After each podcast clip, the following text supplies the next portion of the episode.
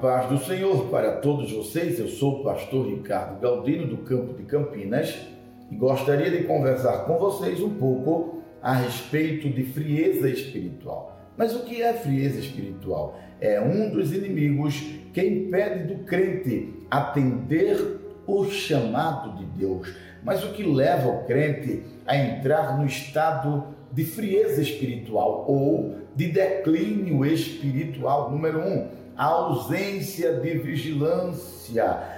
Todos nós precisamos ser vigilantes e precisamos vigiar o tempo todo. Na segunda carta que Paulo escreveu para Timóteo, capítulo de número 2, versículo de número 4, está escrito assim: Ninguém que milita se embaraça com o negócio desta vida, a fim de agradar aquele que o alistou para uma guerra. Como soldados, precisamos estar atentos o tempo inteiro e, além do mais, precisamos das armaduras que se encontra no livro de Efésios, capítulo de número 6. Encontramos o capacete, encontramos o escudo, encontramos a couraça da justiça, o cinto, as sandálias e também a espada. Número 2,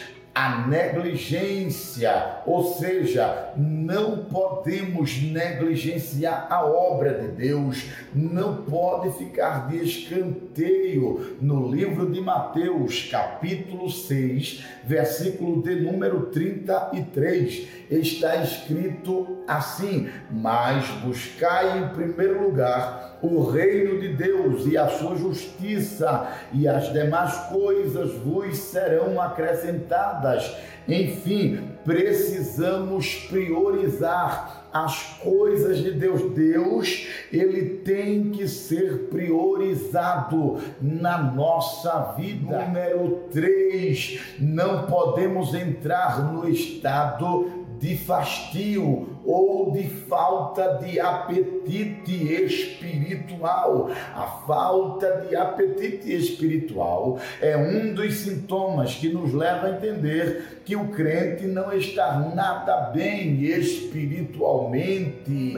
Quatro, a ausência do Espírito Santo. No livro de Efésios, capítulo 4, versículo de número 30, está escrito assim: E não entristeçais o Espírito Santo de Deus, no qual fostes selados para o dia da redenção. Nós precisamos preservar a presença do Espírito Santo na nossa vida. Nós precisamos conservar a presença do Espírito Santo, porque é a presença do Espírito Santo que nos mantém de pé, que nos mantém alegre, que nos mantém feliz, que nos mantém fazendo a obra de Deus. Mas você pode até estar vivenciando um declínio espiritual e digo para você que não está nada perdido,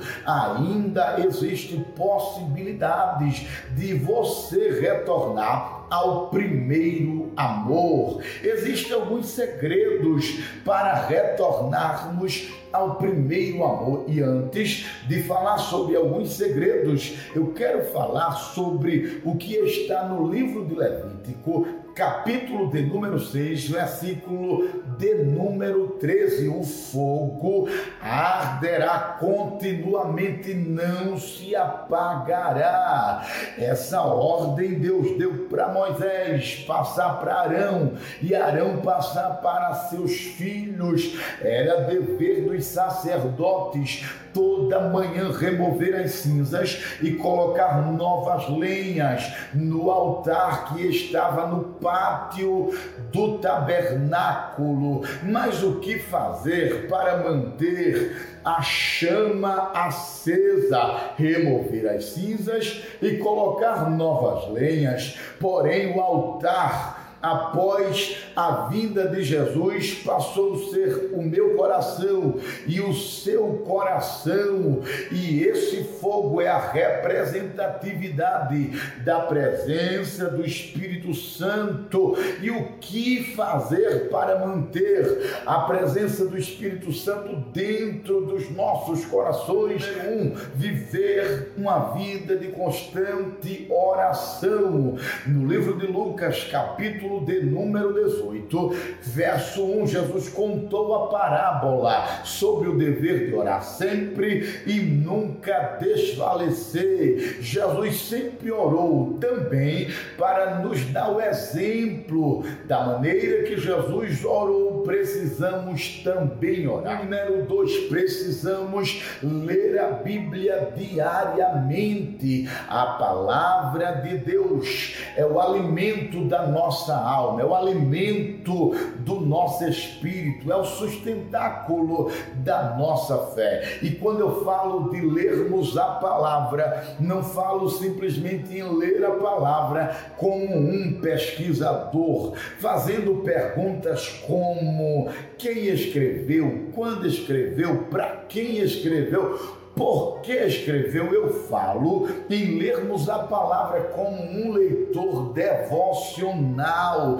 ler a Bíblia extraindo para dentro de si o que está sendo lido. Em terceiro lugar, viver uma vida de jejum para mortificar os desejos carnais, os desejos pecaminosos. Jesus não tinha nenhum não tinha desejos pecaminosos, mesmo assim, antes de dar início ao seu ministério, ele foi levado para o deserto pelo Espírito e lá passou 40 dias e 40 noites jejuando para dar início ao seu ministério com muito poder. Número 4, e encerro vivendo uma vida de santidade. Mas o que é viver uma vida de santidade? É viver uma vida separada de tudo aquilo que desagrada a Deus. Toda vez que eu